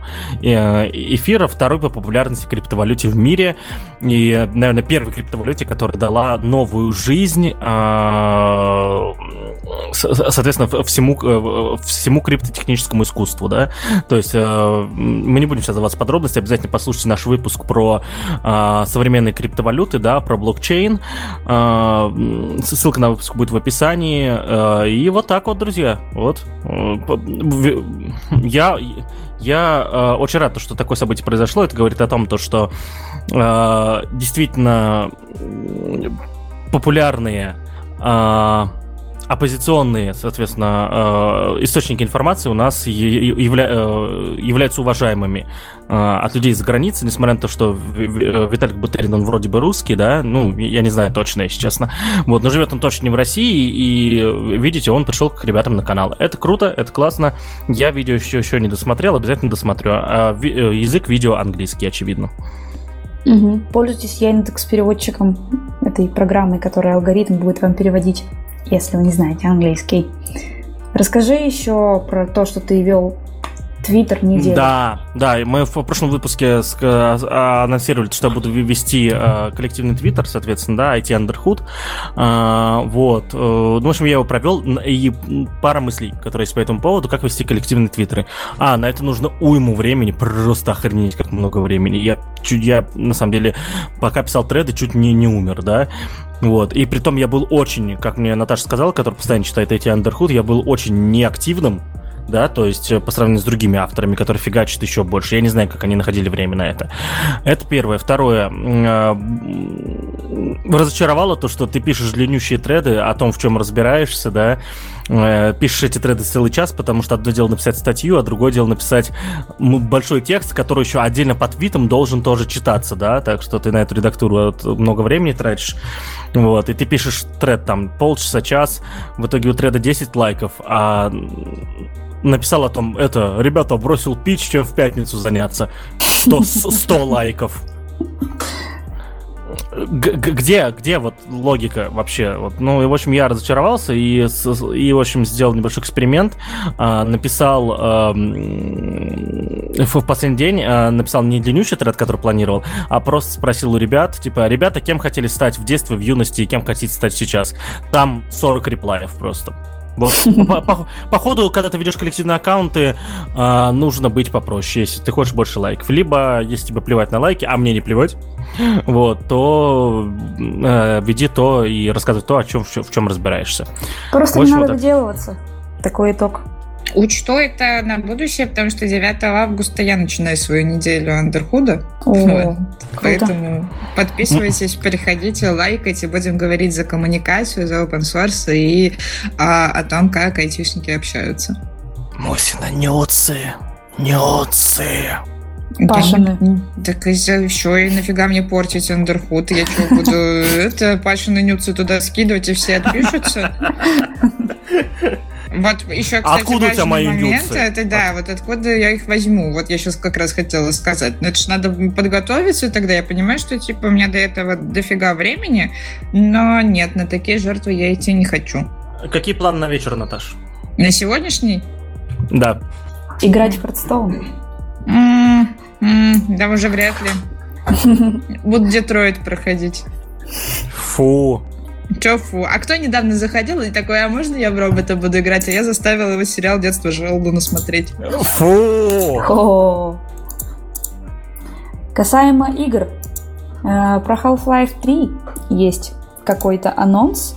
Да, э, да, да, да, походу, это не анонс, короче, в общем... Э, э, Фейк? Но это не фейк. А, в общем, а, насколько я понял, создатель студии а, Valve Забыл, как зовут этого потрясающего мужчину. Гейб, Гейб Ньюилл, конечно же, его зовут. Вот. На, выложил фотку. Насколько я понимаю, это не фотошоп, это реальная фотография. на фоне монитора, на котором написано Half-Life 3 Bottle Royale 2021. Ну, в общем, Reddit и Twitter и все такие, вау, нет, Half-Life 3, круто, будет это Battle Royale. Что Battle Royale? Это а, вид игр, а, пример, самые главные два примера, это, кажется, это PUBG, да, а, и этот, и Fortnite.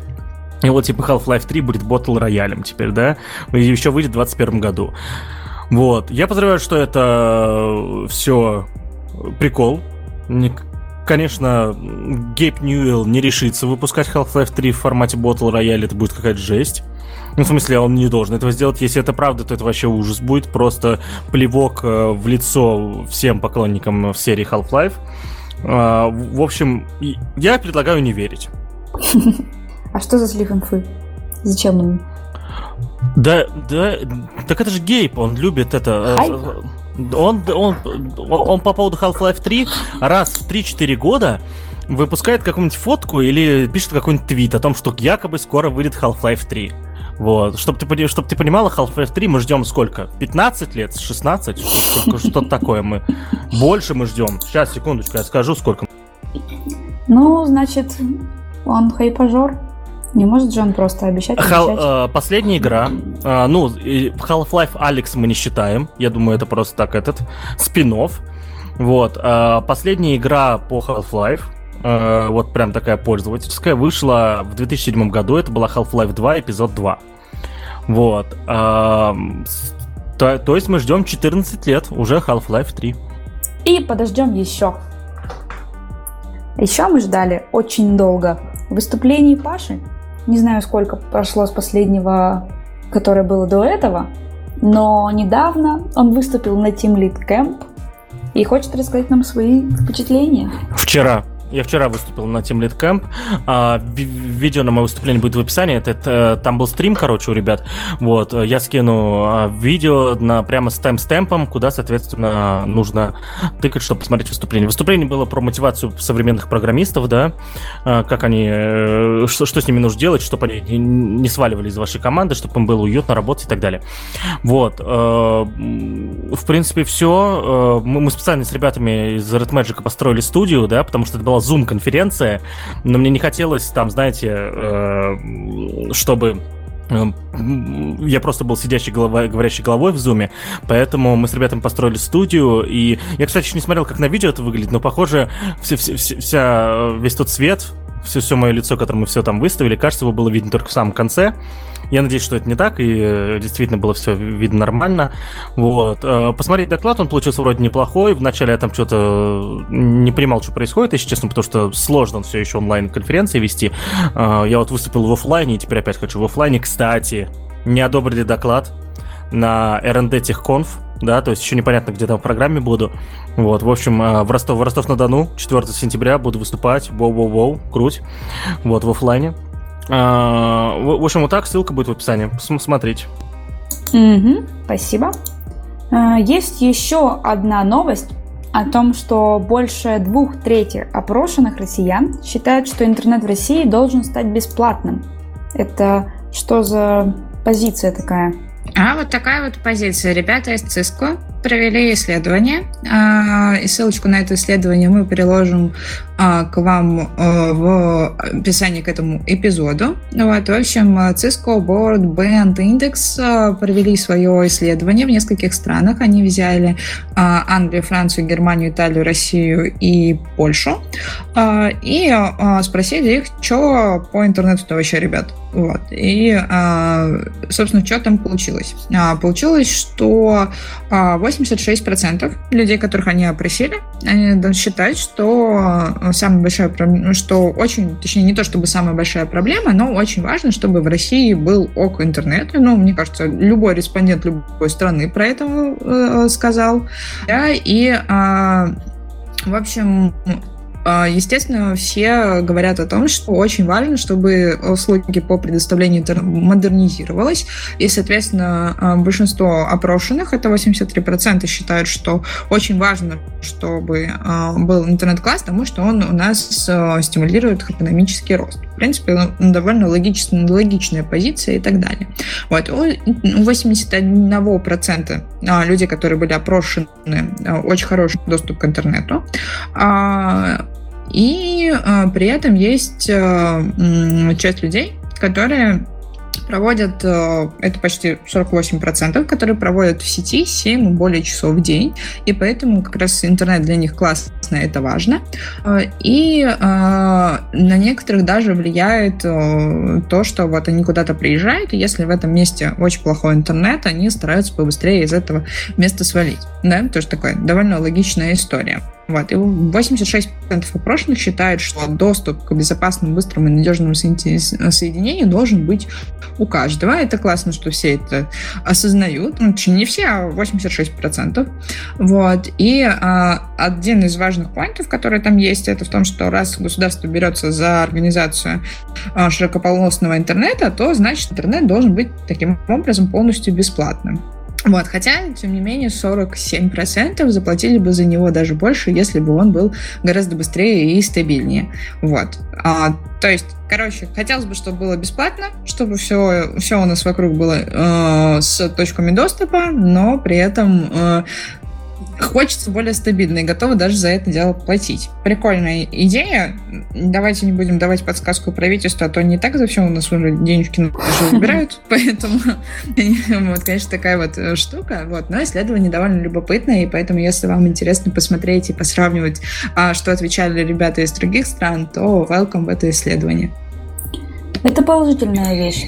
У меня есть про интернет российский отрицательная штука, которую я где-то там вычитала, и она у меня просто висит в голове сейчас о том, что недавно у нас протестировали работу российского интернета, если от, ну, произойдет отключение от глобальной сети, и заявили о том, что испытания прошли успешно.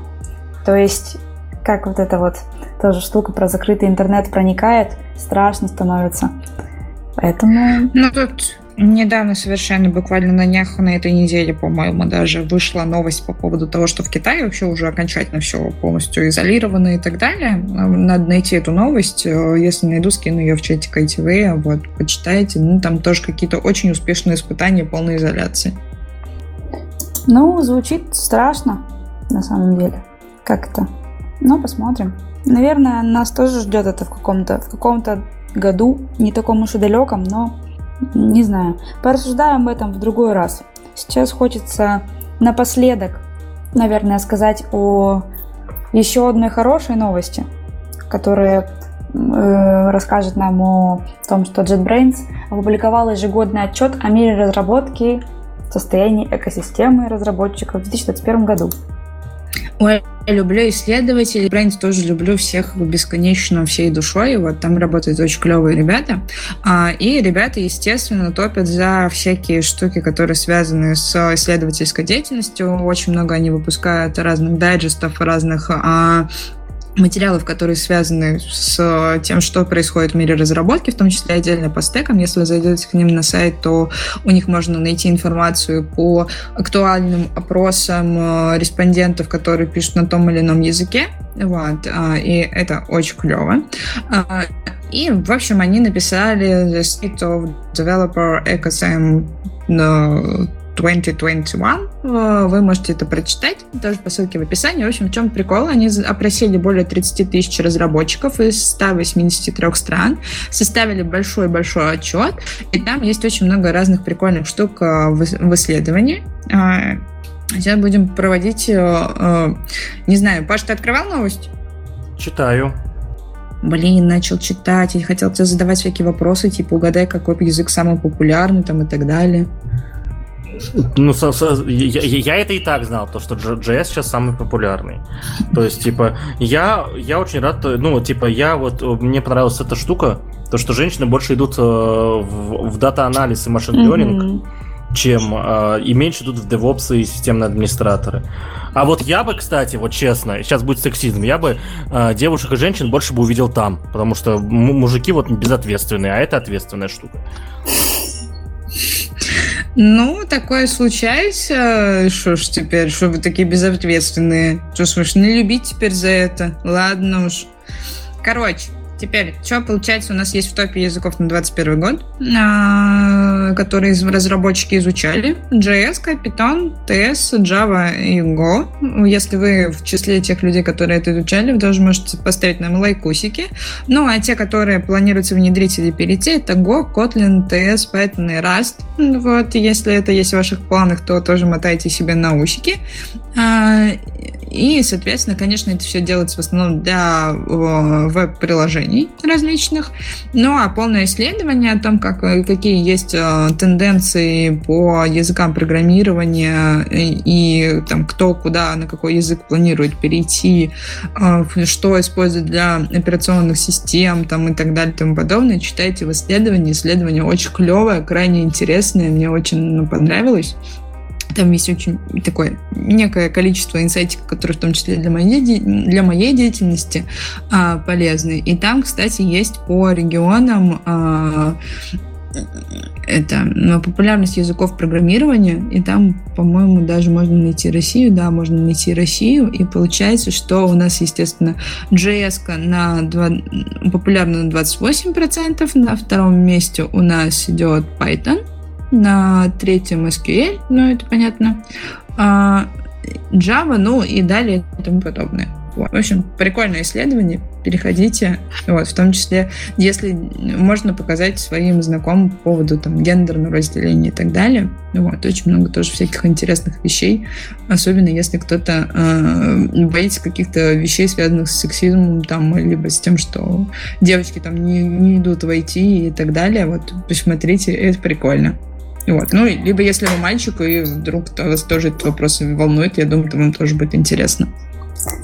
Ох, люблю интересную статистику, особенно когда она уже с выводами сделана, когда не нужно тебе ничего считать, нужно просто прочитать, прочитать отчет, заключение, результаты. Очень здорово, мне очень нравится. Ну что ж, вот на такой интересной э, положительной ноте, мотивационной, может быть, даже для, для кого-то из вас какой-то находкой это станет – мы заканчиваем наш выпуск сегодняшний. Спасибо большое ребятам за то, что поддержали темы разговора, за то, что порассказывали много интересных вещей, которые за последнее время произошли. Э, мы извиняемся перед вами за то, что мы так долго не выходили в эфир. На постоянной основе мы постараемся это предотвратить в дальнейшем, постараемся выходить чаще и радовать вас новыми выпусками и своими приятными голосами. До новых встреч!